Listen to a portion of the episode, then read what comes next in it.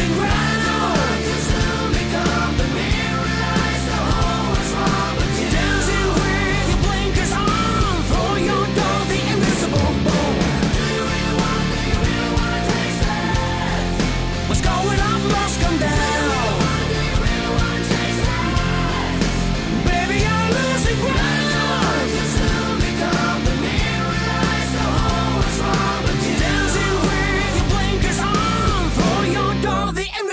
Bone. Bienvenidos a un nuevo episodio de Mirilla Crítica. Mi nombre es Lucho Sayuna y estoy acá con Leo Vanegas. Leo, ¿cómo andás? Hola Luciano, ¿todo bien? Nuevamente acá para hablar de, de series y películas. Bien, en este caso, Peacemaker. Antes de comenzar, le- les comentamos que, que el podcast, como siempre, puede llegar a tener spoilers.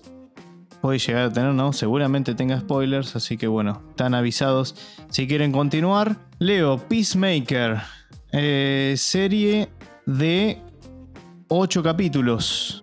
Serie de 8 capítulos que terminó recientemente.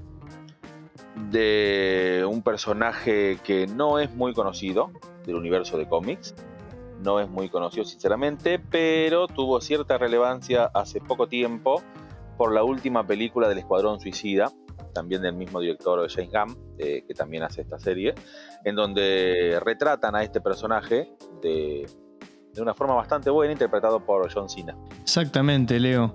Bueno, como vos decís, este personaje viene. O sea, la serie en realidad nace como un spin-off de la, de la última película de- del Escuadrón Suicida, que también la dirigió James Gunn, como vos decías, Leo.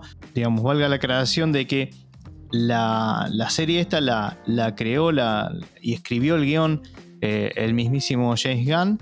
Y tenemos ciertos capítulos en donde él no es el director, sino que dejó eso en manos de, de otros directores, pero la mayor parte, digamos, la mayor eh, cantidad de episodios fueron rodados por él. Como vos bien dijiste, Leo, este personaje, ¿cómo lo podemos categorizar? Como de la, no sé, de la D, de la J. No, nadie tenía interés en ver una serie de este personaje, nadie se imaginaba No. alguna vez que hubiese... No, no, no, para nada, para nada. La, mm, a ver, el, el mérito de- del director, ¿no? que ya viene de Escuadrón Suicida, es de- del estudio, ¿no? Warner, permitirle usar personajes que no son de renombre, ¿no? Eh, empecemos para plantear, recordemos que Escuadrón Suicida está formada por villanos que están eh, presos en instalaciones de máxima seguridad por- porque son efectivamente villanos que tienen alguna habilidad o algún poder y se les implanta Y déjame recordar, Leo, que Sí. pueden encontrar el podcast eh, que grabamos para, para eso. Así que pueden hacer clic ahí antes de, de continuar con Peacemaker. Exactamente, ya tenemos un, un muy buen podcast de esa película. Esto, este Escuadrón Suicida, bueno, es eso, es, eh, son eh, villanos del universo DC que están eh, presos en cárceles de máxima seguridad y el gobierno estadounidense los usa para misiones suicidas, ¿no? Los manda a misiones que no están en ningún lado, que directamente no existen. Si la misión funciona bien, aquí no ha pasado nada, y si funciona mal, también. ¿Por qué? Porque directamente ellos no existen. Claro. Eh, eso Esa es la gracia.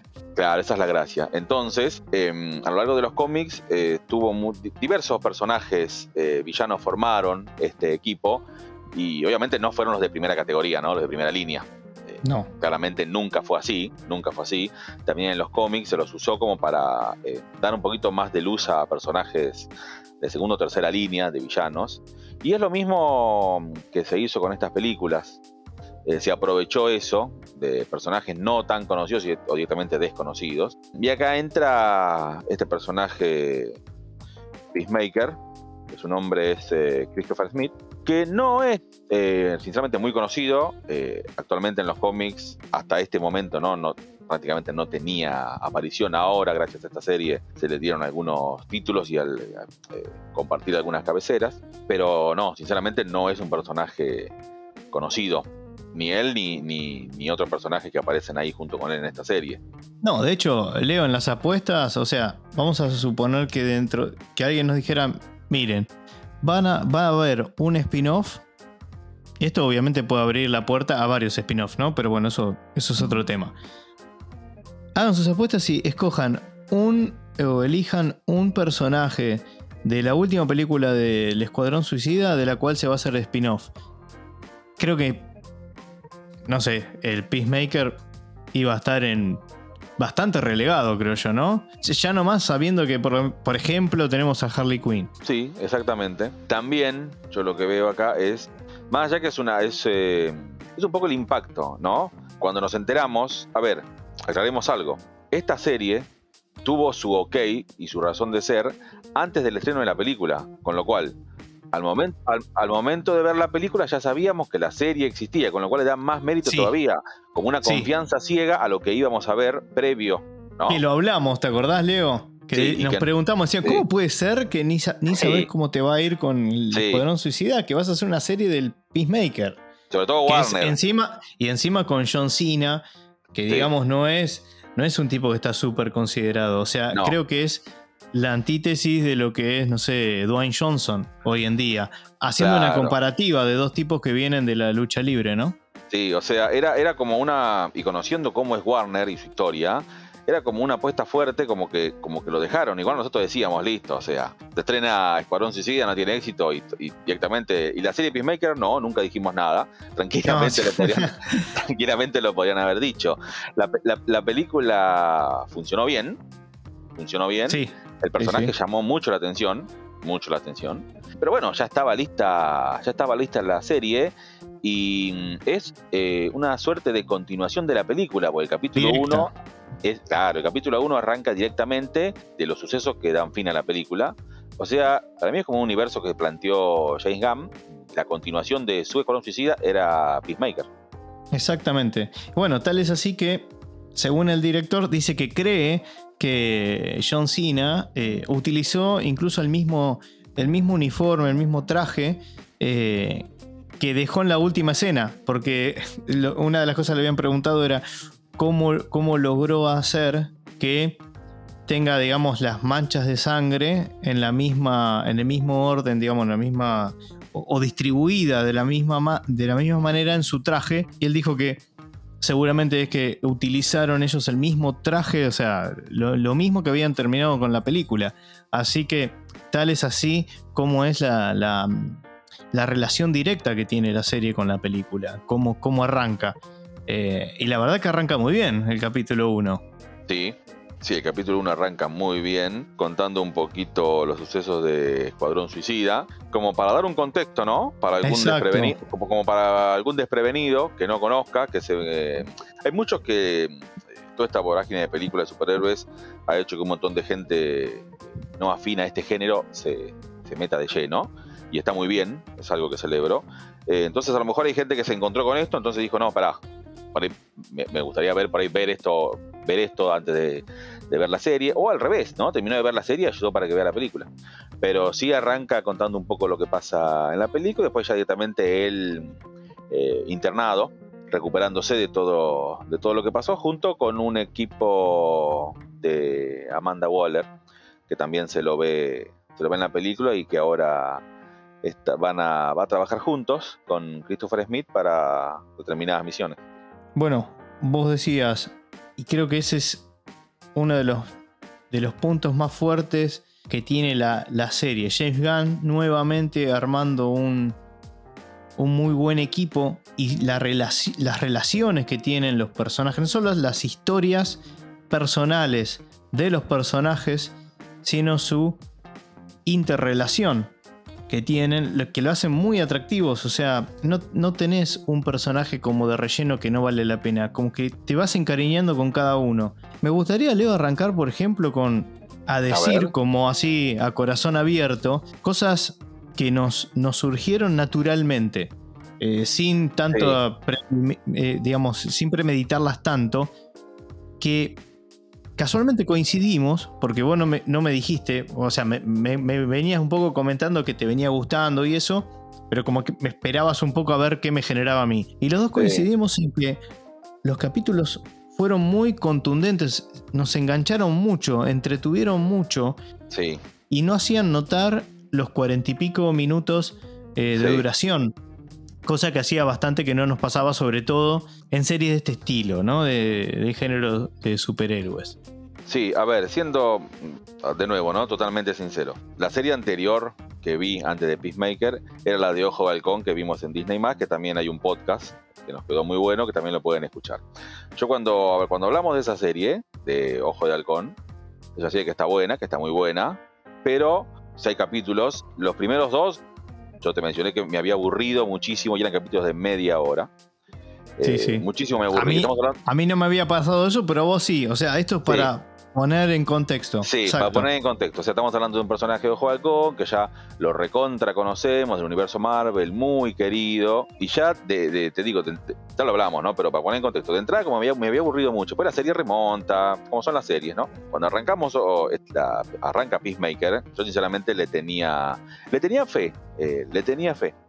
A, a Peacemaker. No me preguntes por qué, ya lo, lo- lo- lo hablamos, lo hemos hablado. Sí, sí, sí, sí. No sé por qué le tenía fe, por algún motivo o algo, una corazonada o algo, le tenía fe como que podía estar buena, podía estar un poquito por encima de lo, de lo normal. Cuando los, los- tiene capítulos de 45 minutos, por ahí algunos de, de- de 50 creo, no sé si llegan a la, a la hora. Eh, no, no, pero- ninguno llega a la hora. pero no, no se basan, no se basan en lo que es eh, acción completamente. Se centra mucho en los personajes. Hay un grupo acotado de personajes. Se centra mucho en lo, lo que sienten esos personajes, qué es lo que les pasa por la cabeza ante, ante determinadas acciones. Entonces eso hace que, que te compenetres con cada uno, por ahí que te sientas identificado o no, pero que entiendas la motivación que tiene cada uno. Totalmente. Para hacer, una, para hacer una serie corta está muy bien explotado eso. Sí, Está muy bien explotado eso. Y se nota mucho en los primeros capítulos, en donde vos ya ahí sentís esas motivaciones de cada uno, qué le gusta, qué no le gusta. Son personajes muy distintos entre sí. No hay ninguna chance de que formen un equipo y aún así lo hacen. Eh, Sí. Y eso hace también que sea eh, esto que estamos hablando, ¿no? Bueno, te, te van contando un poco cómo se van, quizás alguno con, con hasta la, la- la fría y dura, digamos, hardcore, eh, que se muestra como distante, bla, bla, cómo va con ayuda también de otros personajes, cómo se van mimetizando todos, pese a ser tan heterogéneos, ¿no? Y, y la verdad es que una de las cosas que me pasó es que como que no sabría con quién quedarme, porque como que todos tienen, qué sé yo, Liota Adebayo tiene lo suyo, muy, muy Sí. graciosa, muy ofensiva.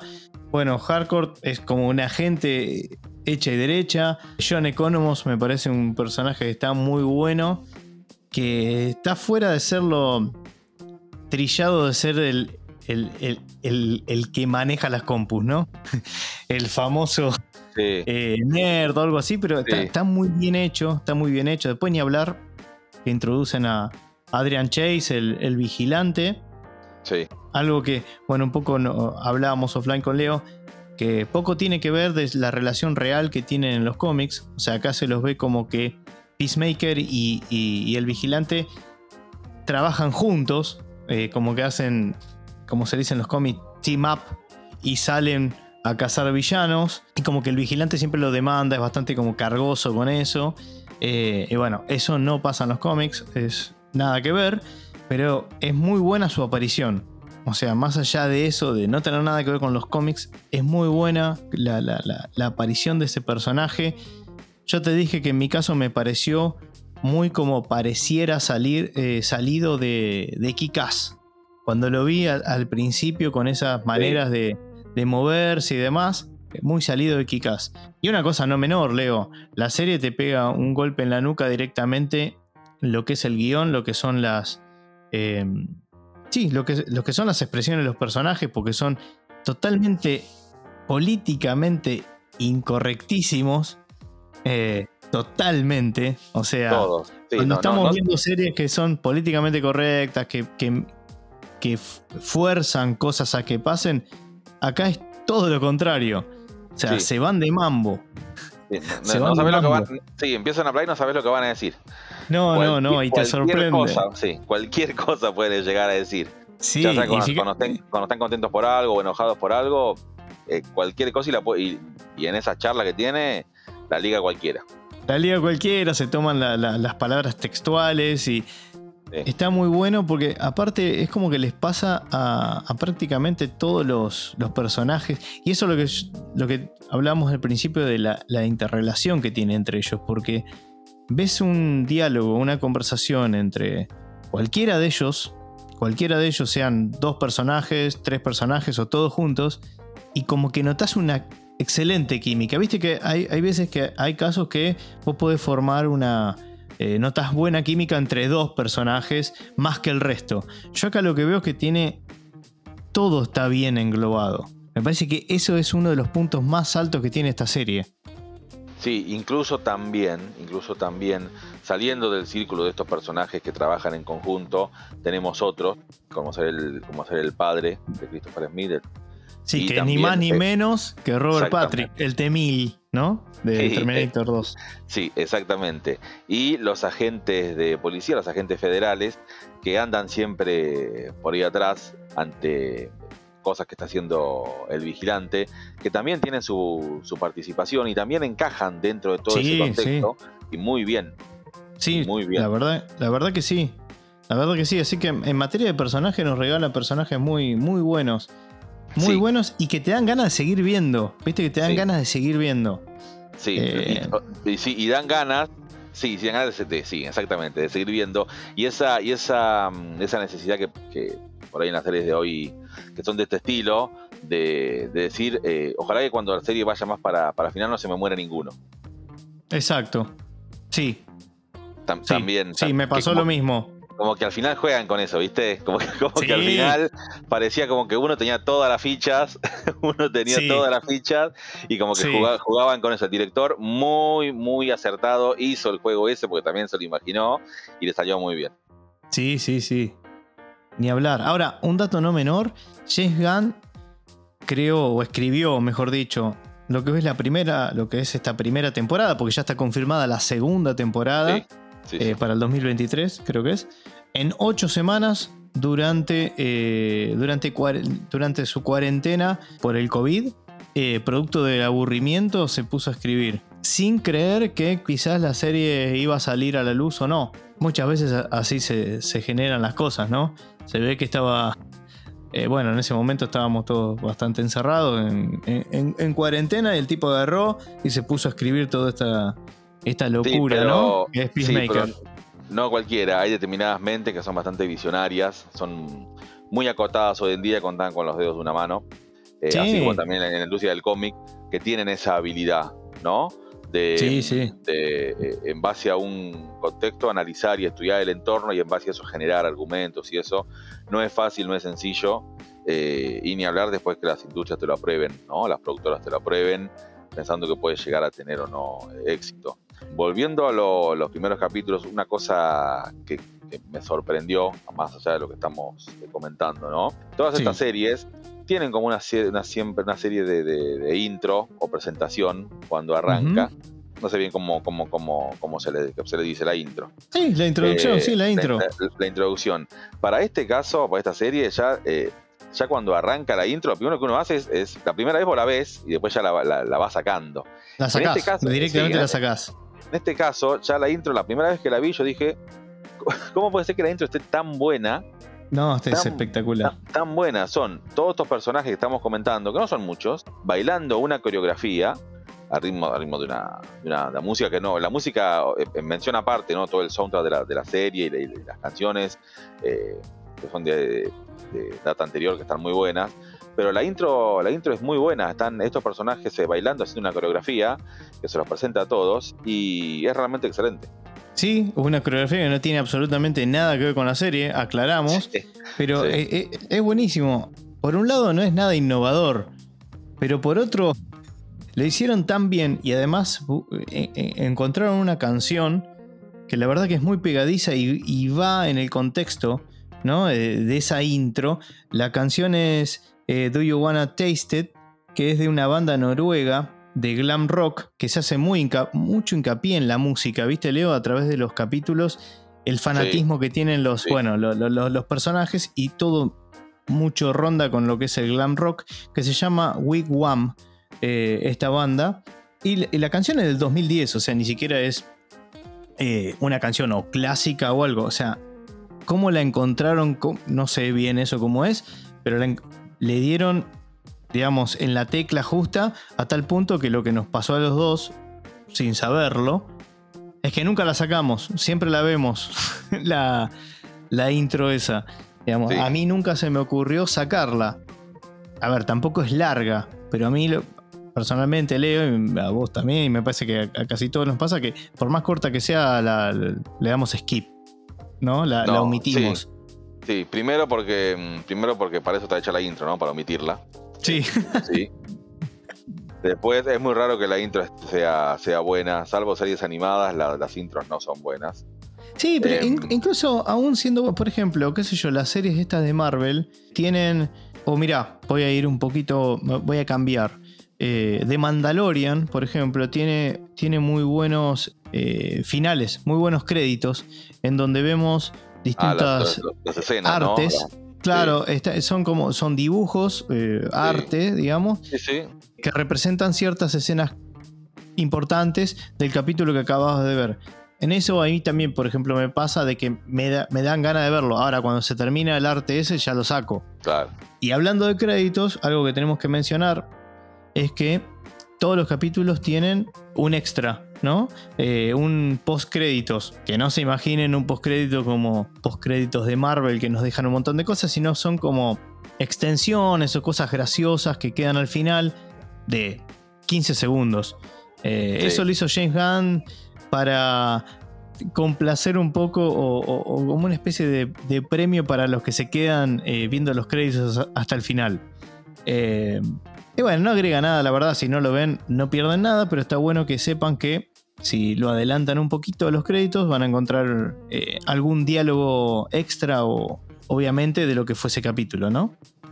Uno, uno- unos días después de terminada la serie, eh, James Gunn en redes sociales pasó los pasos de la coreografía, de la intro. Así que ya, ya están disponibles en, en las redes sociales por si alguno. Ah, sí, si alguien quiere aprenderla. ¿Vos, Leo, estuviste aprendiendo? buscar. No, no lo pude. no. Zafamos Y- que, y- que grabamos podcast y no son videocast, Sí. ¿no? Sí, sí, lo vi así medio por arriba y dije, no, no, no quiero, no quiero animarme por, por ahí. El problema es si me sale bien. El problema es si me sale bien. No, pero la verdad es que vale, vale la, la pena mencionar esa, esa intro porque es, es genial. Después, bueno, vamos viendo, por ejemplo, tiene, tiene cosas hasta, no sé, juego con el nombre de los capítulos. Van a ver que cada, cada capítulo tiene un nombre como... A ver, hay muchas series, que, o prácticamente todas las series, cualquiera sea, tienen un nombre. Que, que la gran mayoría de las veces tenemos que ir a IMDB para verlo, porque en realidad en la serie nunca sale el título, ¿no? Y acá está hecho como capítulos. Capítulo 1, creo que es, que dice, y te dice el nombre, ¿no? Y muchos de ellos tienen un juego de palabras con otras cosas conocidas, ¿no? Como, como alguna frase conocida y haciendo un juego de palabra con lo que va a pasar en el, en el capítulo. Nada, es un detalle, pero son cosas que, que pasan. Después, obviamente, Leo, tenemos varias... A ver, una de las cosas del, del fuerte dijimos que eran los personajes. La historia, la trama en sí misma, creo que es la básica como para justificar todas las cosas que, que vemos en los capítulos. No es una cosa deslumbrante, pero es lo suficiente como para que se justifiquen las cosas que pasan, ¿no?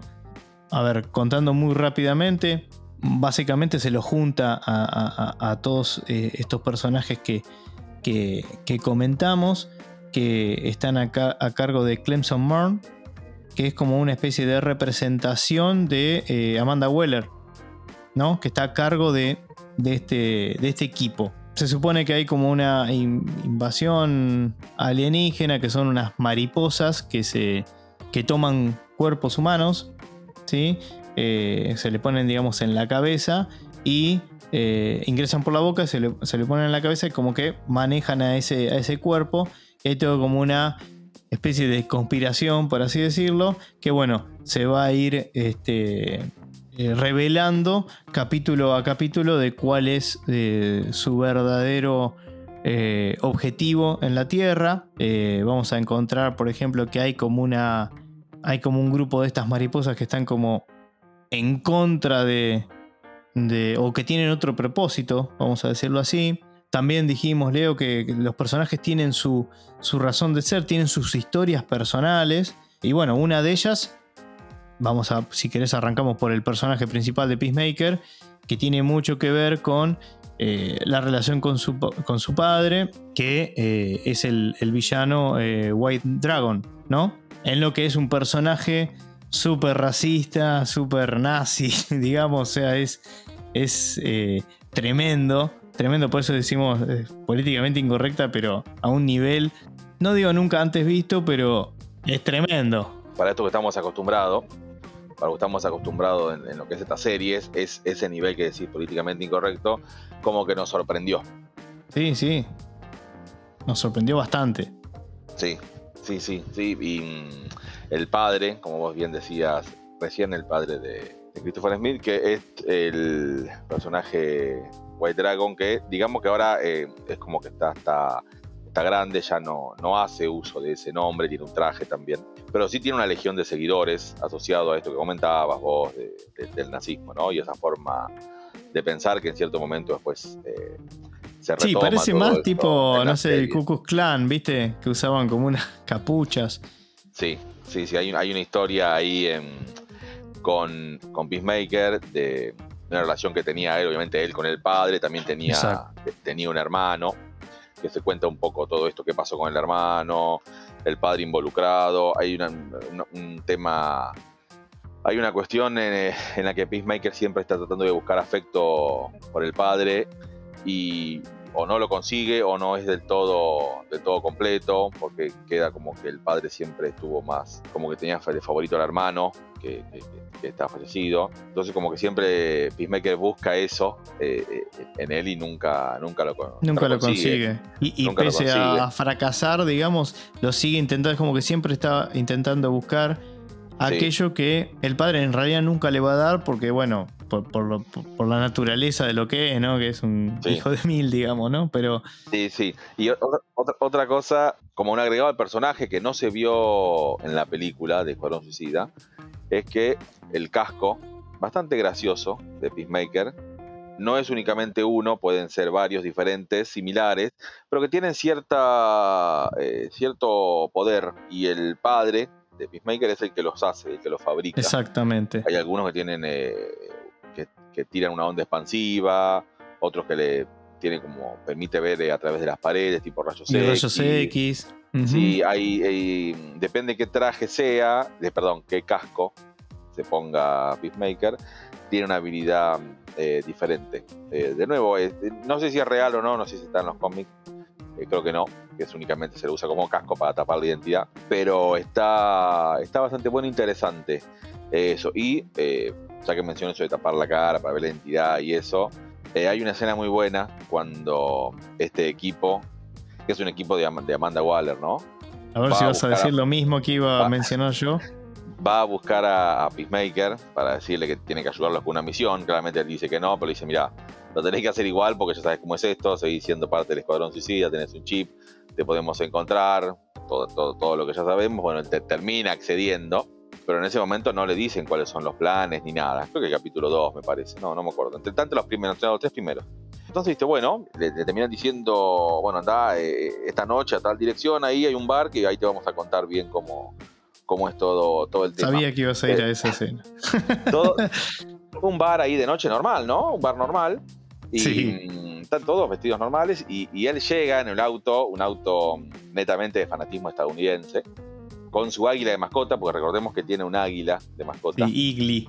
Igli, un águila Bueno, de todo. mascota. eh, eh, eso, Mortal, perdón, Leo, te, te interrumpo, pero acá le dice: ¿a tu, a tu águila le llamaste así? O sea, y, y empiezan ¿qué? Y si tenés Sí. un perro, te llama. Y así es como que no terminan nunca los chistes. Están sí. siempre al borde de, de saturar, pero no saturan. Por eso están tan bien hechos, ¿no? Sí, sí, sí, sí. Y llega, llega a, a ese lugar, en ese auto, y llega con su traje. Tranquilamente podría ir vestido de civil, pero, pero estar Traje. vestido de civil, Casco, todo. Claro, estar vestido de civil para él es, es eso. O sea, él, él se, él- él se viste así, entonces llega a ese lugar y todos lo miran diciendo, lo- lo- los que lo llamaron, ¿no? Los del, del equipo, dice, no puede ser que, que esté, que esté viendo con el traje. Pues supuestamente ellos tienen que pasar ina- ina- eh, así Inadvertido. inadvertidos. Sí, y sí. justo viene ese todo disfrazado. eh, entonces como que le- le- se miran entre ellos y le llama la atención y agarra agarran la, el papel para ver qué, qué van a pedir y me parece que pide ensalada, ¿no? Sí, no, no me acuerdo bien qué, qué- qué Sí, pide, pero. Pide ensalada y Sí, como- me parece que algo así, algo, sí, algo así. y, y- y- y también lo critican por pedir ensalada o algo así. No, no, no, no me acuerdo. y cómo ¿no? se dirige a la moza. O sea, eso es como. O sea, está todo el tiempo. Todo el tiempo está que le marcan lo. Cómo, cómo es él también como persona, que después se van viendo otras cosas que se van abriendo, como vos decías. Porque, a ver, tiene algo de. Nunca llega a ser dramática la serie, ¿no? En ningún punto. Pero es como que tiene esa parte que se muestra vulnerable el personaje y como que se abre. Está, está muy bien hecho y bien hecho por John Cena también, ¿no? Pero Sí. justo que abriste esta, esta puerta, quería hacer hincapié que justamente la serie ya arranca desde el capítulo 1 haciendo un poco de enfoque en esto, eh, eh, enfoque eh, o foco eh, en esto que, que- que comentábamos, del, que comentaste del traje. Viste que ni bien arranca la serie, él tiene una, ch- una charla con, con uno de los que limpian ahí, que claramente es extranjero o inmigrante. Ah, sí, sí, se Y- cuando arranca. Y le dice, pará, ¿qué? ¿Me puedo ir así nomás? Y, pero pará, me van a ver, qué sé yo. No, pero andate. Y le dice, ¿quién te va a reconocer? Y, y lo, lo toma el pelo porque dice, el Peacemaker, Peacemaker. Dice, no, no sé quién sos. Viste que todo lo, vamos a decirle, lo boludean o lo cargan Sí. con eso. Como que, como que eh, a nadie le importa quién es y que parece un payaso vestido así y él se cree que, no sé, que es Superman, ¿no? Y, y eso pasa mucho en, en los primeros capítulos. Y, y bueno, esa escena que vos dijiste es como la, la detonante de todo, pero como que lo miran como diciendo, ¿y este loco qué hace con... ¿Qué necesidad tiene de andar así, con ese casco? Sí, eh, sí, sí. Como es muy llamativo, ¿no? Sí, él no, no se ve. él no se ve como un villano. No, no es un villano tampoco. No, no. Tampoco es, tampoco es un héroe. Tampoco es un héroe. Eh, entonces, desde esa perspectiva, él, eh, con tal de lograr eh, la paz, ¿no? La paz a nivel, a, a nivel general, él eh, concreta las misiones, no importa lo que cueste y no importa a, a quién hay que matar. eh, esa es su meta, siempre enfocado en la paz. Por eso a veces se le va, la- se va de la raya, se pasa. eh, y es como Exacto. después se le da, se le da el, el catálogo de, de malo, de villano, ¿no? Sí, que perdón, Leo, ahí después en la serie, a medida que va transcurriendo, nos vamos dando cuenta que en realidad ese, ese lema que tiene Sí, no es tan así. Digamos que no es no importa qué para mantener la paz. Después como que se va ablandando, van pasando algunas circunstancias que se mezclan un poco con su historia personal, ¿no? De lo que, a ver, lo que le pasa tanto con el padre como sobre todo con su hermano. Sí, sí, hay una, hay una escena, un diálogo eh, en base a esto muy bueno que tiene Peacemaker en un momento que va a la casa del padre, el padre no está y hay un, un vecino que está siempre cortando el pasto, chusmeando, vamos a ser sinceros, sabe qué pasa, porque sabe quién vive al lado, sabe que vive Claro. White Dragon y, y cuando llega el hijo sabe quién es. Y en un momento discute con Peacemaker y él, él le dice que él, Peacemaker le dice yo soy, soy un héroe, no sé qué le dice. Y el, Ah, otro- sí, sí. Y, el, y el viejo le dice, no, pero Ah, Batman, Batman es un héroe. Claro, Bat- Batman es un héroe, le dice. Entonces, lo que le plantea Peacemaker es que él no, entre improperios, ¿no? Que, que- que- que dice, ¿no? A- Sí, a- sí, sí, lo manda. Un montón de cosas, claro. Sí, sí, es Lo que mortal. plantea es algo que siempre se, se dijo de Batman, es, obviamente sabemos que Batman no mata, trata de que todos los delincuentes lleguen a prisión, pero después salen y matan de nuevo. Entonces, eh, dentro, de, dentro de eso lo que plantea Peacemaker es, eh, lo- creo que lo, lo- plantea de maricón a Batman, ¿no? Dice algo de eso, dentro de Sí, las cosas sí, sí, sí, le que dice dice, así. ¿no? Lo plantea Sí, por- sí. porque hace eso, eh, o sea, no mata, pero eh, lo, lo lleva a prisión para que después Sí, como si fuese salgan y- y- blando. y- claro, y sigan matando, exactamente, sí. Sí, sí, plantea, eh, plantea eso en una charla que tiene con este, con este vecino. Bueno, literalmente. Esas cosas así, digamos, las, los calificativos hacia las personas y eso es todo el tiempo así. Bueno, a este lo vuelve loco. A Economos lo vuelve loco con el tema de la barba, qué sé yo qué. Que después Sí. hay un tema como sensible y como. A ver, todo eso que hablamos, como que es súper directo y, bueno, se pasa, se pasa de la raya. Es como que después también hay como cier- cierto vamos a decirle así, como especie de, aprendizaje, como que entiende y se ve él también reflejado en algunos de los personajes, lo que sienten, porque él naturalmente no lo hacía como algo, él no sentía que con, de esa manera le hacía daño a la persona. Eh, y eso lo empieza a descubrir después más cerca del final, ¿no? Sí, eh, eh, una cosita eh, para cerrar eso. Hay como, un, hay como un camino. Hay como un camino de aprendizaje de todos, desde el inicio hasta el final. Y de todos, de todos. Sí, de todos, de todos, de todos. Hay un camino, un camino de aprendizaje de todos, de cómo, cómo son cuando arranca la serie y cómo terminan siendo al final. Por eso recalcamos que, más allá de la serie se llame Peacemaker, por momentos no, no está claro el protagonismo. No sé si te pasó también. No, sí, que- sí. sa- sabemos quién es el protagonista, ¿no? Pero por momentos. Sí, pero se va eh, poniendo el foco en sí. los personajes. Sí, sí, tranquilamente podía haber tenido otro nombre. Era. O sea, el nombre es Peacemaker porque tiene que tener un nombre la serie. Pero mm, hay, un, hay un camino de aprendizaje y de cambio de, en todos los personajes, de- desde el capítulo 1 al, al 8. De hecho, fíjate que todos los personajes tienen por lo menos un momento, un momento así como remarcado en mayúsculas, un momento en la serie. Como que se justifica que ellos estuvieron ahí, ya sea, no sé, Economos cuando va al final en la granja para poner los cascos ahí, Sí, Adebayo también, que se anima a hacer cosas que, que ella no, no creía que, que era posible de, de lograr. Y todos los personajes, ¿no? En su, en su medida. Esto, agrego algo de, mm, Sí, para, para continuar con lo que dijiste sobre la supuesta amenaza, ¿no? Que tienen que enfrentar. sí, Supuesta a porque, eso iba a ir. Cambia un poco todo, ¿no? Sí, sí, Cuando mm, se plantea la serie, obviamente es continuación de, como dijimos, de Escuadrón Suicida, en donde el enemigo ahí era una, era un- una estrella gigante que estaba que estaba cautiva eh, en Sí. una nación en una nación que eh, imaginaria que estaba en contra del gobierno estadounidense bueno no sabíamos eh, por dónde iba a ir acá el tema de- del villano porque el villano supuestamente era, era, era él los malos son ellos o sea es, ese escuadrón de Waller y ellos se enfrentan a amenazas no no, se- no se sabía bien por dónde iba por dónde iba a encarar, ¿no? Si No. iba a ser algo un poco más, más terrenal, eh, que es lo que todos pensábamos, ¿no? Algún, algún enemigo, algún... Porque tampoco en el avance se mostraba mucho, ¿no? no. Eh, no, hubo, no hubo muchos avances, no hubo mucho, pero tampoco se mostraba mucho. Entonces, eh, cuando lo contratan a él, no lo contratan, lo, se ve obligado, ¿no? Sí, Y le, y- y le dicen que el proyecto es eh, proyecto Butterfly, creo que se llamaba así.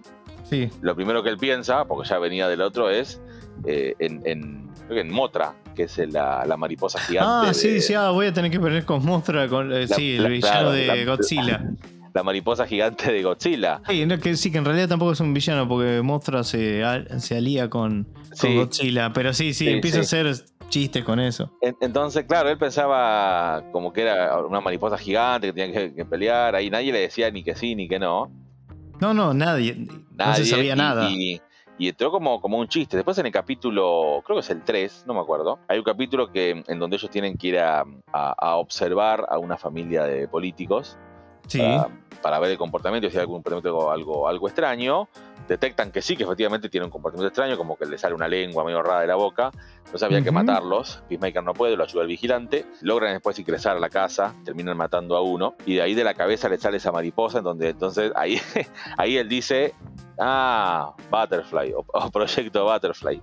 claro, cuando ahí es donde cuando- le cae la ficha. Claro, entonces, eh, en mi caso también digo, bueno, mirá qué cosa, qué cosa arriesgada, o sea, cómo, cómo van a, cómo piensan seguir esto, ¿no? Porque también, por otro lado, cuando va, mm, se descubre esto y va acercándose el final del capítulo, ven, se ve una pantalla que tenía Economos, donde eh, se, ve, se ve que tenía más, identificados más de estas mariposas. Y Había casi- cualquier cantidad. Claro, muchísima, muchísima, ya sea en Estados Unidos o a nivel mundial. Entonces sí, sí, digo, sí, bueno, a nivel mundial. ¿Cómo, ¿cómo piensan encarar esto, no? Sí. porque era, era, era como muy grande. O sea, ¿cómo, cómo lo Exacto. piensan encarar? Muy, mucho acierto el director en bajar esto un Además poco. tenían como infiltrado, ¿no? O sea, la- la- la- Sí, estas mariposas sí, se iban como infiltrando en distintos estamentos. ¿no? Claro, sí, mu- mucho mérito del director en bajar un poco todo este, este, este, esto que hubiera sido muy enorme, un poco más a tierra, de, de- de bajarlo más, de, de bajarlo un poco más a lo terrenal, Sí, y, y mostrar esto, ¿no? Que hay algunas mariposas que como que querían eh, ayudar a la humanidad, por eso tomaban, tomaban el control del cuerpo, ¿no? ayudar a la Sí. humanidad a que no cometan los mismos errores de supuestamente en su planeta, que quedó devastado. Exacto. Pero exacto. otras, otras como que no querían eso, querían directamente, no sé, de, de tomar los cuerpos humanos y seguir viviendo ahí, no importa, hacer lo, Eh, exacto. hacer lo que se Exacto. les cante. Eh, entonces como que había dos facciones, dos eh, facciones también ahí, Sí, pero lo que, lo que tenía vos que, vos que dijiste que le salía como una. mm, una lengua. Como una lengua, sí, ponele tipo, no sé, tipo mosca, tipo una trompita así, Sí, tipo sí, mosca no- gigante. Sí, Sí, porque ellos, claro, se, se alimentaban con una Claro, especie sí. de. se alimentaban como una especie de miel o algo así. Sí, eh, tenía Eh, esta- era sí, era algo así. mm, Sí, se, algo alimentaban de una, de sí, de una especie de miel que era producida por un bicho. Una, una vaca, le llamaron Sí, ellos.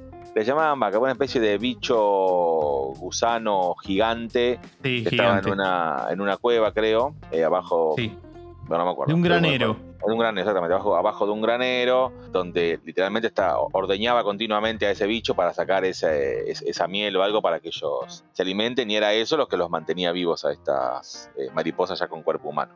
Bueno, justo el, el último capítulo, cuando hablaba del juego de palabras, eh, el último capítulo se llama, creo que es It's Cow or, or Never, algo así. Sí, sí, eh, haciendo juego con Now and Never. Y bueno, sí, es una vaca que, eh, según lo que habían dicho, podían llegar a mantenerlo, creo, 100 años a ellos ahí, con alimentación. Pero bueno, era, era lo único que tenían. Eso se, se trajeron a ese bicho, a esa vaca, como le llamaban ellos, para poder subsi- subsistir. O sea que ahí estaba el talón de Aquiles, ¿no? Cuando descubrieron que había una vaca y que con eso era, era lo único que lo podían llamar a mantener con vida a todas las mariposas, de ahí es esa reducción de, bueno, ver todas esas mariposas que estaban alrededor del mundo, que era imposible de localizar y matar a todas.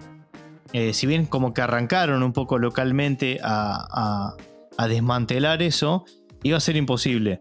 Y cuando descubrieron el tema de la vaca, era bueno, vamos a tener que ir ahí, matar a la vaca, y al matar a la vaca, las mariposas lentamente iban a estar muriendo porque se quedaban sin alimento, no tenían otra manera de alimentarse. Sí, antes de que descubren esto, de que en ese granero abajo está la vaca, la, la- la vaca llamada vaca, que es un- una especie de bicho, gusano gigante, alienígena, fueron a un, una especie de centro científico donde tenían tanques, ¿te acordás? Que había la miel, miel almacenada, en donde tienen una pelea, termina explotando. Claro, sí, sí. El capítulo anterior, porque cada capítulo deja, como, mensajes. A algunos les gusta decir metamensajes, pero deja mensajes así puntuales que tienen un contexto hay que prestar atención porque se continúan después. En un capítulo previo están hablando las noticias de que un gorila, un simio, se escapó del zoológico. Lo primero que pensamos, yo, lo primero que pensé yo, y yo creo que varios, eh, es, eh, epa, digo, hay un enemigo de Flash, que es un gorila, Sí, yo pensé lo mismo. que tiene, poder- tiene, tiene poderes telepáticos, habla totalmente acorde con la serie, pues lo podían haber puesto porque- y, no, Eh, y- y no pasaba nada. No, lo, no. primero, lo primero que dije, van a poner este, este, este, este gorila. Si no, no me tienen que estar mostrando que, que en las noticias se escapó un gorila un simio del zoológico. O sea, ¿para qué me lo dicen? Claro, claro. En el capítulo siguiente no es eso, pero sí es un, es un gorila medio gigante que tenía una mariposa en la cabeza y terminan todos ellos peleando, peleándose contra, contra el gorila.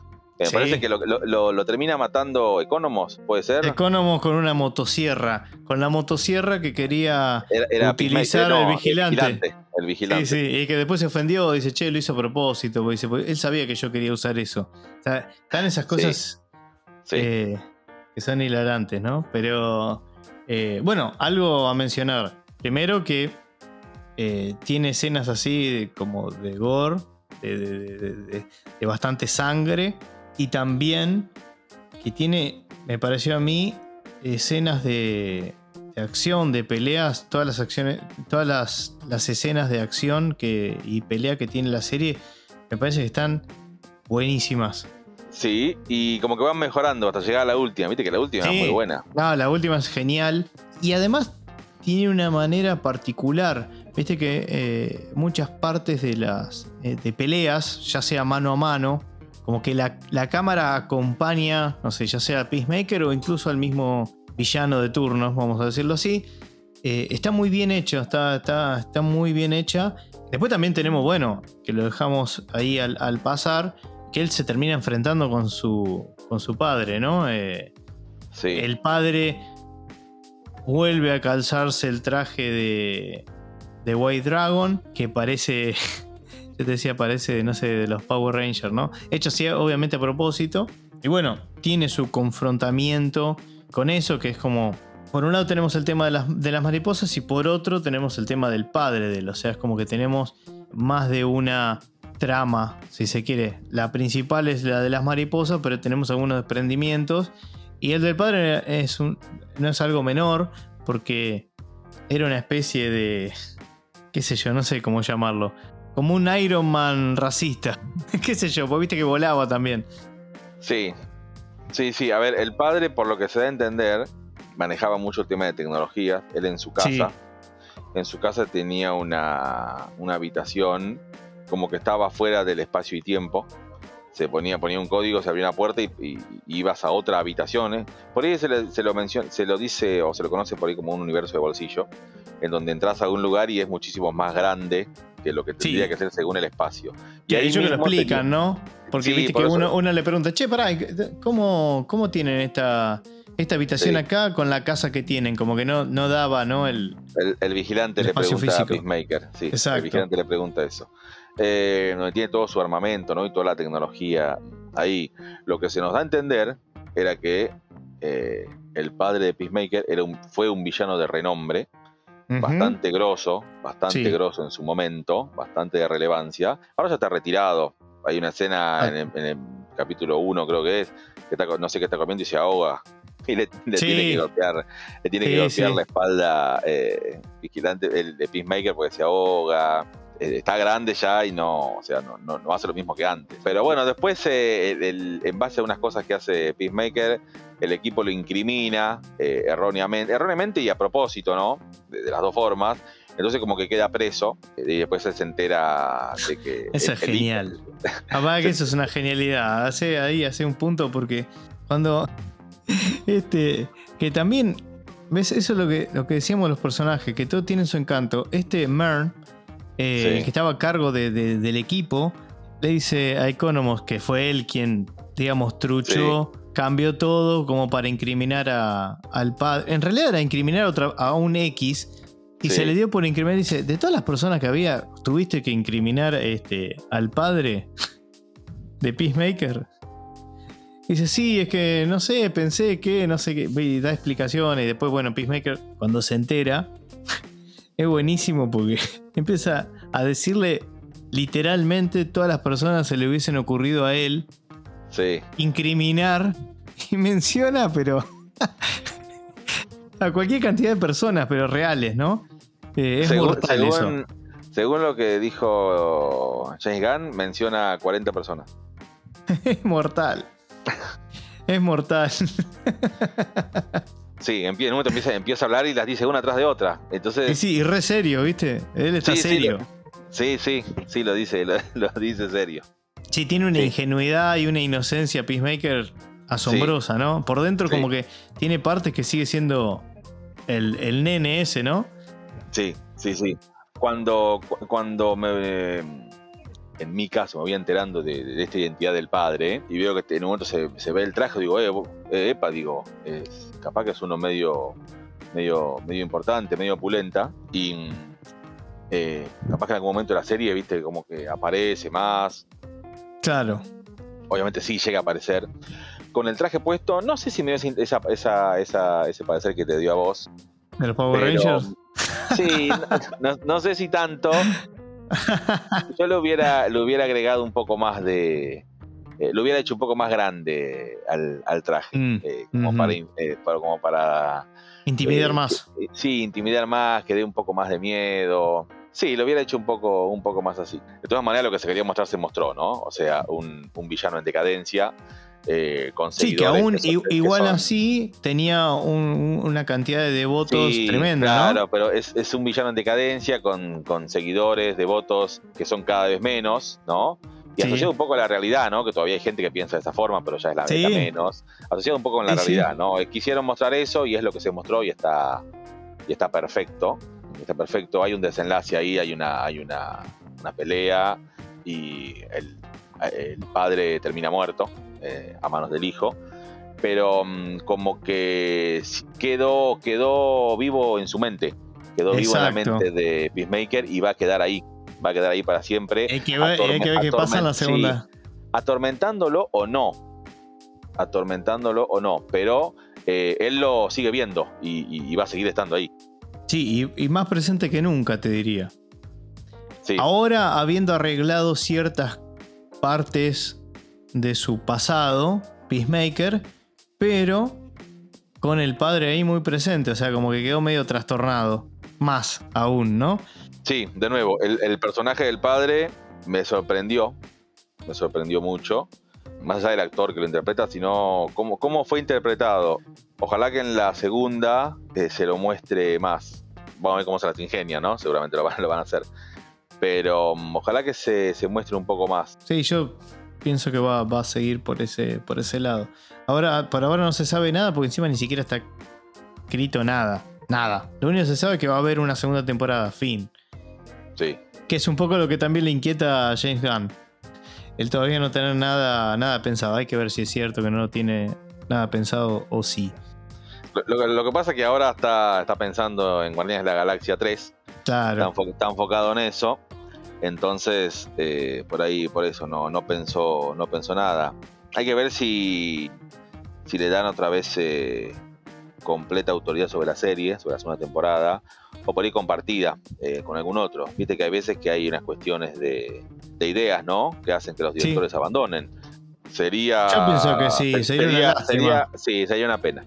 Sería una pena porque, mm, eh, además de que ya está confirmada la segunda temporada, tengo entendido que Warner me parece como que le dio luz verde para otro spin-off de, de Escuadrón Suicida. Exacto. Sí, parece no, no como se, que. no se sabe, no se sabe quién, ¿no? No se sabe quién. Y pa- para mí, descartado Harley Quinn. No sé si, si da como para hacer una serie de Harley Quinn. Sí da, y muchísimo. Pero hay que ver, hay que ver qué quiere Warner, ¿no? Sabemos que se reservan personajes. Sí, tal cual. Tal cual. Sí, porque se hay que reservan ver. personajes. sí. Y, y- y si vos me preguntás a mí qué quiero, y yo quiero que metan, que hagan un spin-off con un personaje que no conoce nadie. Porque ahí Claro. ahí Warner te da libertad completa. Si no, te Sí, dice no. Hasta Porque acá. ¿sabes qué pasa? Eh, es, hay como una sensación dual con este tipo de personaje, ¿no? Porque por un lado, vos decís, eh, no, no es, capaz que no es tan riesgoso, porque hagas lo que hagas, nadie espera nada. Pero por otro también te, te eleva, porque vas a tener que decir, bueno, pará, yo de esto, o sea, de esto nadie, justamente nadie espera nada, nadie sabe mucho, y también podría ser una basura lo que se hace. Tranquilamente podría haber sido un desastre. ¿Y qué pasaba? Pero bueno, me parece que ahí lo que juega a favor es justamente, en este caso particular, esto que decís vos. Ante un personaje que lo tienen ahí y la verdad es que seguramente Warner no estaba pensando en hacer un spin-off. Dice, bueno, usalo, haz lo que quieras, total. Perdido por perdido, es como unas cosas así, ¿no? Eh, no tenemos nada que perder. Haz lo que puedas. Y como le salió bien, chao. Ahora, olvídate. Pero bueno, ya sabemos que que Warner, Warner tiene maneras misteriosas de, de congeniar estas, estas, estos proyectos, ¿no? Yo Sí, coincido con vos, muchas- creo, Leo. muchas veces no, no acertadas. No acertada, Para- exactamente. Para, para mi gusto, muchas veces no acertadas. Porque sí, a veces no, no queda claro para dónde quieren ir. no, pero no, no queda sí, claro para nada. Esperemos que ahora, mm, por lo menos ahora, ¿no? Con, con este director, eh, que le den la oportunidad que, a, a armar su propio mini universo, ¿no?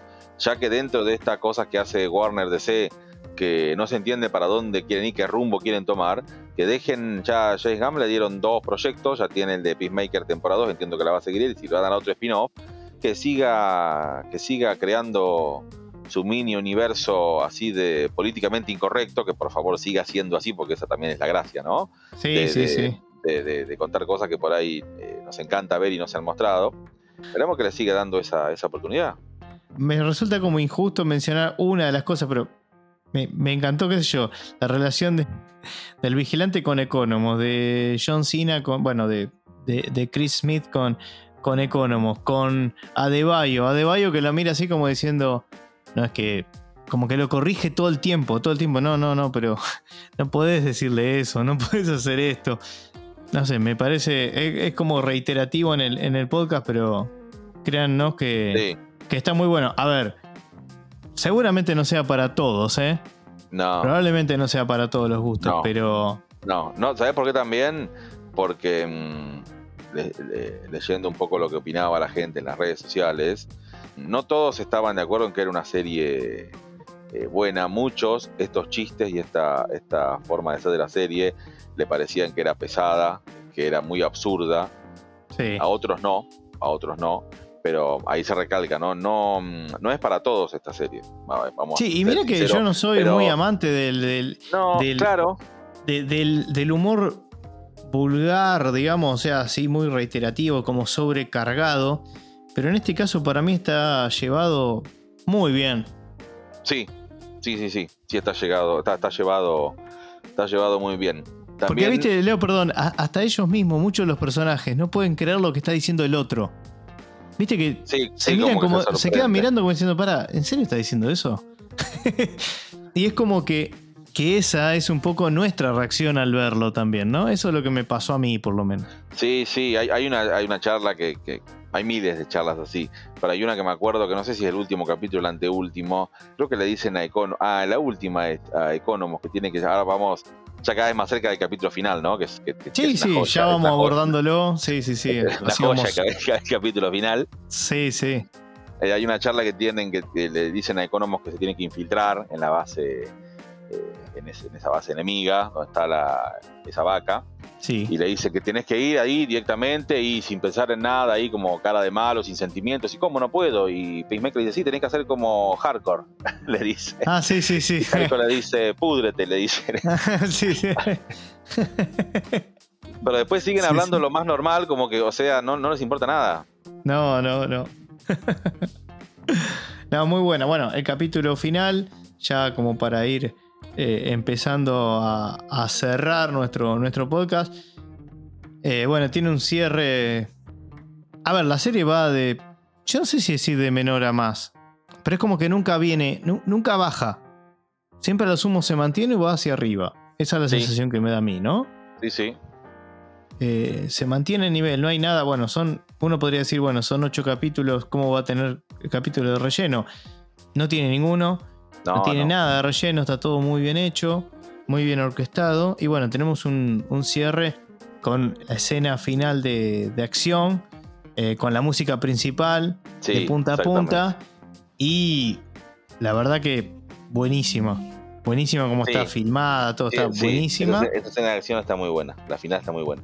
durante toda la serie ya medio como que ya se nombran personajes de DC, como por ejemplo eh, Green Arrow, que lo Peacemaker dice algo en contra de Green Arrow, que dicho sea de paso, hay una contestación de Green Arrow en, ¿cómo es que se llama el actor? Stephen...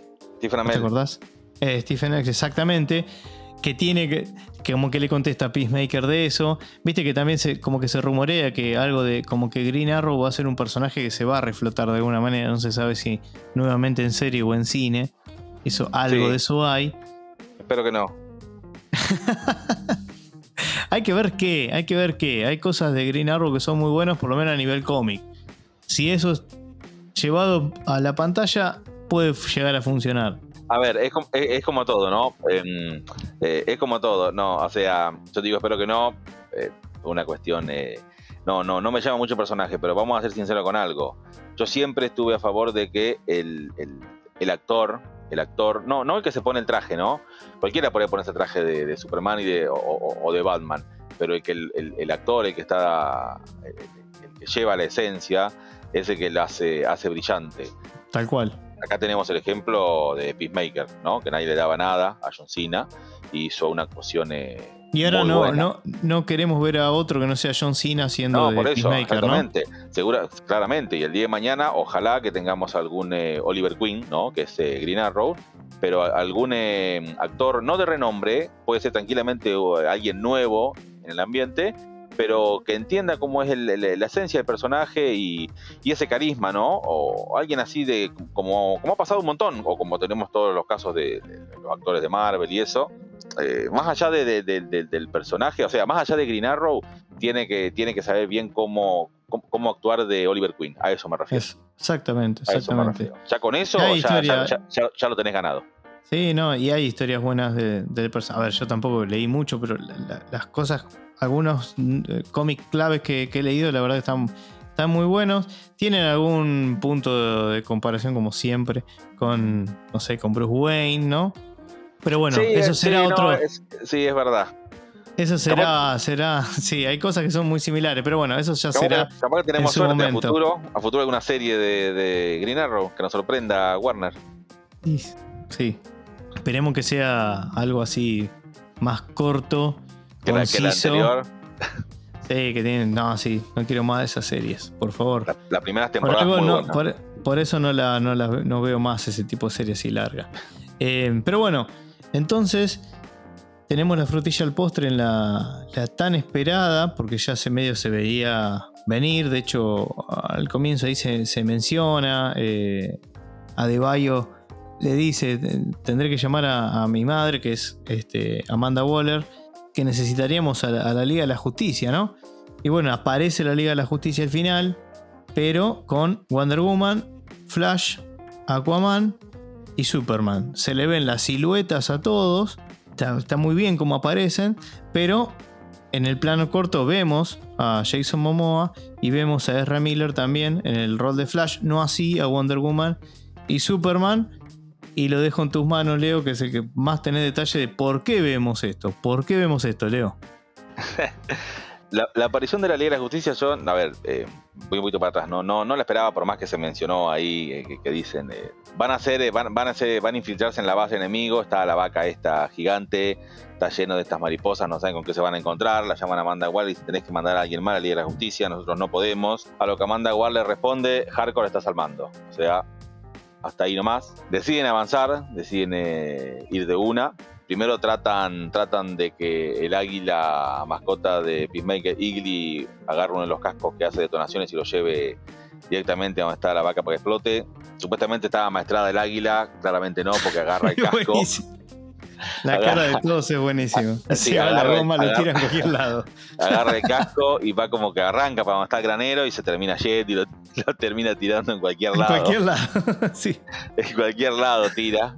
En cualquier lado. Eh, bueno, se hace de noche, deciden infiltrarse, sigue a la fuerza, empiezan a matar mariposas, la, la escena de acción que vos mencionaste que está muy buena, terminan metiéndose donde está, donde está la vaca, el bicho ese gigante, terminan resolviendo toda la situación, les cuesta mucho, y mm, Hardcore queda muy mal herida, Peacemaker la, levanta, eh, el vigilante también recibe un golpe ahí que todos pensamos que, que moría, pero por suerte no, por suerte no, salió ileso. Van eh, como saliendo del granero, todo, eh, llevando en manos a Hardcore, y ahí vemos que llega la Liga de la Justicia, se ve primero en sombras, se ve en sombras, como dijiste, está Superman, Wonder Woman, Aquaman y Flash son los que ven que, que se llega. Y después eh, lo- los que sí después salen de las sombras eh, son eh, Aquaman y, y Flash. Pero le- se los quedan mirando, no le dicen nada a Peacemaker y ellos le, y Peacemaker dice, bueno, siempre, o sea, siempre llegando tarde, siempre llegan tarde. Y en el capítulo 1,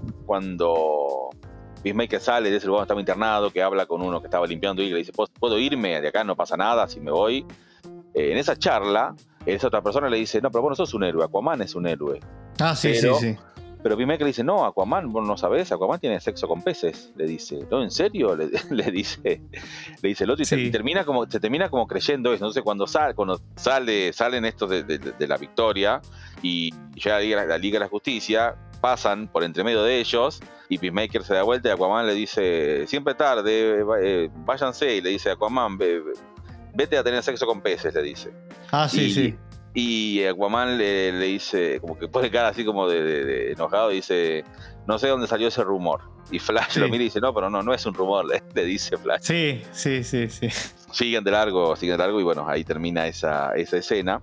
¿Por qué no aparecieron todos, no? Porque únicamente estuvieron Jason Momoa haciendo de Aquaman y Ezra Miller haciendo de Flash. Hay un montón de, de- de formas de interpretarlo, muchísimas, muchísimas. Eh, la más fácil y la más rápida es, eh, dentro de todo, es la, no sé si la real, pero la más fácil es la única forma económica que tenía la serie era, era, tener, a, era tener a Aquaman, que ya estaba confirmado. Y él más, Claro. eh, él aceptó hacer este chiste porque le pareció gracioso. Me sorprendí que mucha gente en las redes sociales se enojó. Mucha gente se enojó. No, Claramente, no si, si se enojaron, eso. es porque no entendieron cómo iba la serie, ¿no? te enojás en el Ah, capítulo bueno, ul- sí. Eh, El, chiste, el- iba de tono a la serie. El chiste iba, iba de tono a la serie. Mucha Sí, gente tal cual, enojó. obvio. Muchísima Aparte, gente se pará, enojó. igual, igual eso, es- eso casi que. En algún punto hasta es un. hom- Iba a decir homenaje, no, me- no me sale otra palabra, pero es en referencia a lo que siempre se jodió con los memes contra Aquaman y bla, bla, viste que siempre vida, está eso. Bueno, vida. en fin, para mí fue por eso y ya hay que tomarlo con. No, por supuesto. Cada uno. Por supuesto. Em, El eh, tema es que no, ten- no tenemos ni al Cyborg, que a nadie le importa, o por lo menos a mí no me importa, y, y Batman, ¿no? No. Entonces, No, no, no tenemos a ¿qué pasó claro. con ellos? Eh, a ver, en, en realidad sí se filmaron, se filmaron escenas, pero con, con- con dobles. Otro- no, obviamente no, Henry, no Henry Cavill como Superman, Sí. no Bruce, no mm, eh, Ben Affleck como Batman, ni Michael Keaton, que también andan dando vueltas por ahí como Batman, Claro. eh, ni, ni el nuevo Batman. Gal Gadot. Claro, Gal Gadot como. Wonder Woman. Gal Gadot como Wonder Woman. Supuestamente Gal Gadot tengo entendido que está embarazada, ¿puede ser? No sé.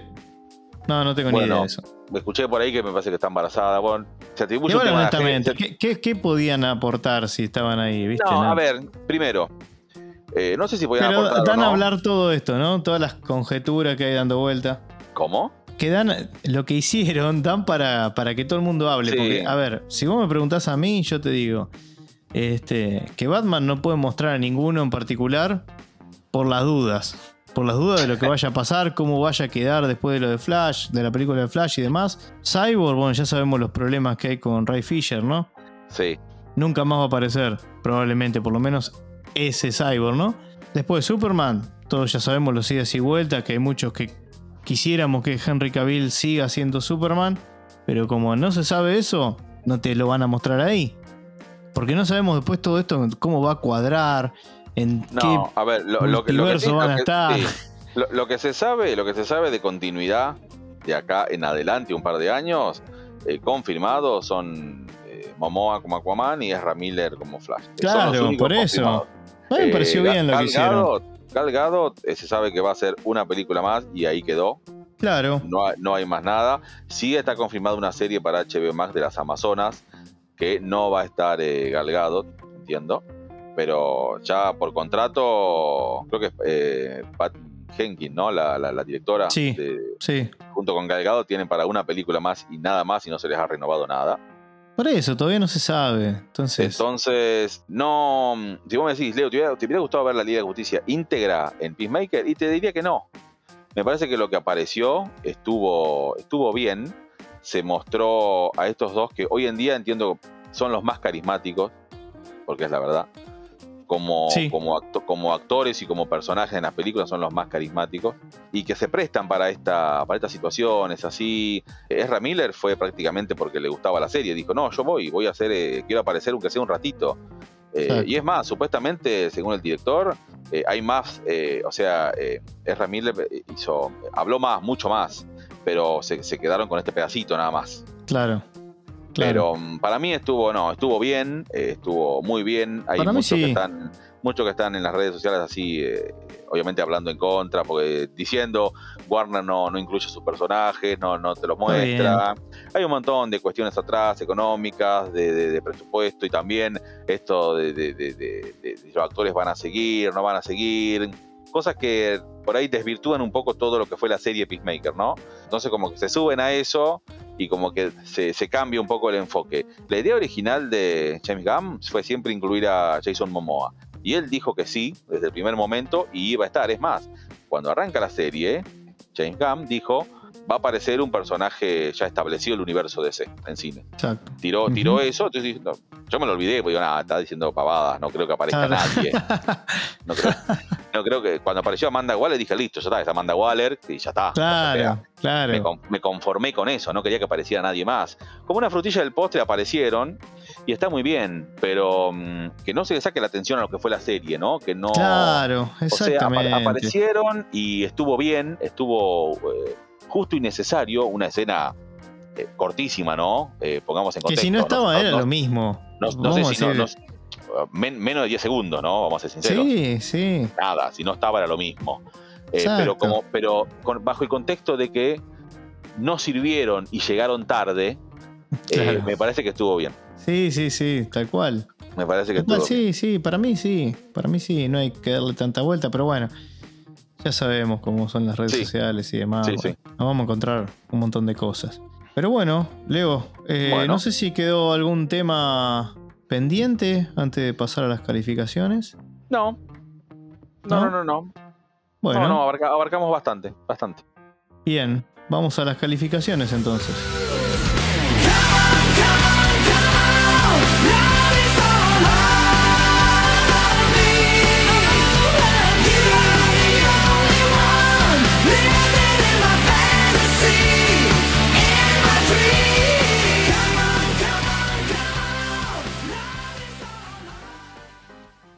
Bueno, tengo algunas dudas en cuanto a la calificación.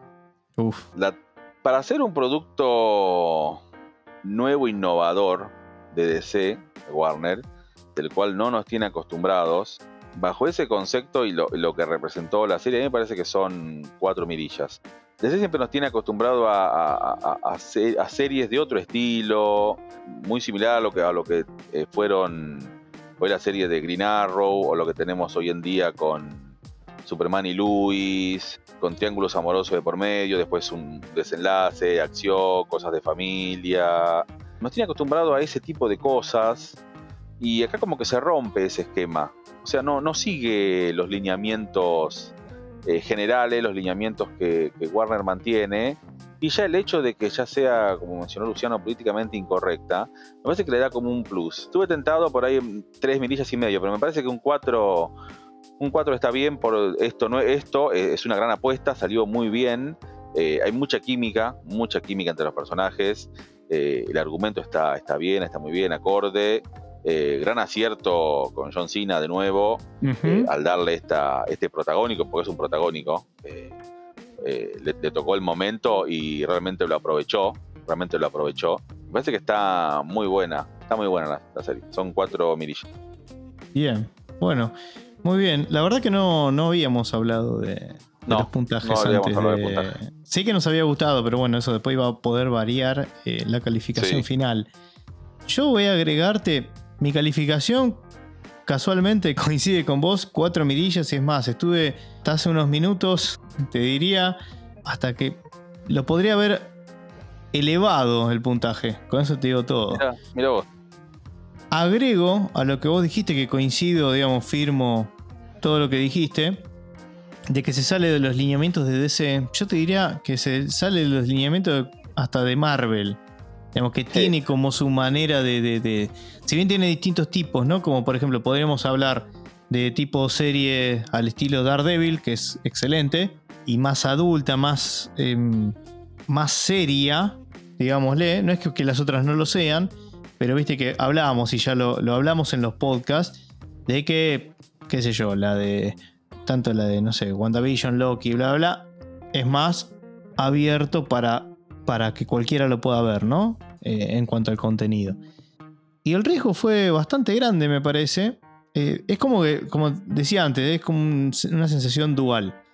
Por un lado, me da la sensación, considerando ciertas cosas, que el riesgo fue muy grande, y por otros, puedo decir, bueno, en realidad no fue tanto. Y en ese mix creo que igual salió ganando, salió eh, positivo en casi todos los aspectos esta serie. Me sorprendió bastante. Si bien no es para ahora colgarnos medallas de cosas de decir, ah, pero a nosotros nos gustó, no, ya le teníamos fe de antes, pero es cierto, y sí doy fe, que Leo me decía, no, pero le pongo unas fichas. Porque, ¿Por qué? Por James Gunn, que sabemos por productos anteriores, no solo por Guardianes de la Galaxia o lo que sea, sino por, por, la, esencia de- de- del director en, en películas que, que ha hecho durante su filmografía. Como por ejemplo a mí siempre se me vino a la cabeza Super, la película Super, que, me gustó bastante, de hecho la, la- la recomendamos por, por Instagram también, que algo interesante podía llegar a ser, ¿no? Como que se destaca un poco por sacarle un poco jugo, no digo a las piedras, pero sí que, a ver, fue quien puso, quien logró que Guardianes de la Galaxia, por ejemplo, sean lo que, sea, lo que, lo que son hoy, gracias a, gracias a lo que hizo él. Y, y bueno, algo así quiso e intentó hacerlo con, con- con el Escuadrón Suicida, con personajes que no son, si hacemos un paralelismo con el Guardián de la Galax- Galaxia, tan cercano a la gente, o que pueden ser este, personajes que se vendan, en un combo de, de McDonald's, hacer esto con Peacemaker, con John Cena, con todo lo que siempre John Cena eh, representa en el público en general, en redes, ¿no? Siempre se lo relacionó con secuelas malas, con actuaciones pésimas, bla, bla, bla. Y le supo encontrar el lugar, el personaje, y se lo ve muy, muy cómodo y sintiendo el personaje. Yo creo que John Cena logró congeniar con Peacemaker y creo que encontró ahí su, su lugar, que espero que, que lo siga haciendo. Bueno, por lo menos en la segunda temporada ya lo vamos a, a tener. Así que nada, para mí muy buena, muy buena la serie. La super recomiendo. Acá me parece que lo único que nos puede llegar a jugar un poco en contra, Leo, a la hora de recomendar, es que, corazonada, quizás me equivoque, varios de los que nos estén escuchando no hayan visto el Escuadrón Suicida y ni siquiera sepan o piensen de que el Escuadrón Suicida para ver eh, la última versión de James Gunn tienen que ver la, la anterior y bueno, lo que decías vos al comienzo, como que quizás no todos siguen el ritmo de todas estas, estas películas. Así que la recomendación nuestra sería, bueno, vean El Escuadrón Suicida y después ven eh, Peacemaker. No sé, Leo, si vos querés agregar algo antes de, de cerrar o comentar algo No, de. Lo que, de lo que dije. No, totalmente de acuerdo. Bueno, Leo, entonces de esta manera vamos cerrando el podcast eh, sobre Peacemaker. Recuerden Bueno. que nos pueden seguir en Instagram y Spotify, también en otras plataformas digitales de podcasting como Google Podcast, Apple Podcast y Pocket Cast. Bueno, Leo, un gusto nuevamente haber compartido este momento, haber podido hablar sobre esta serie que tanto nos gustó y nos vemos en el próximo podcast. Nos vemos. Dale, hasta luego. Gracias a todos.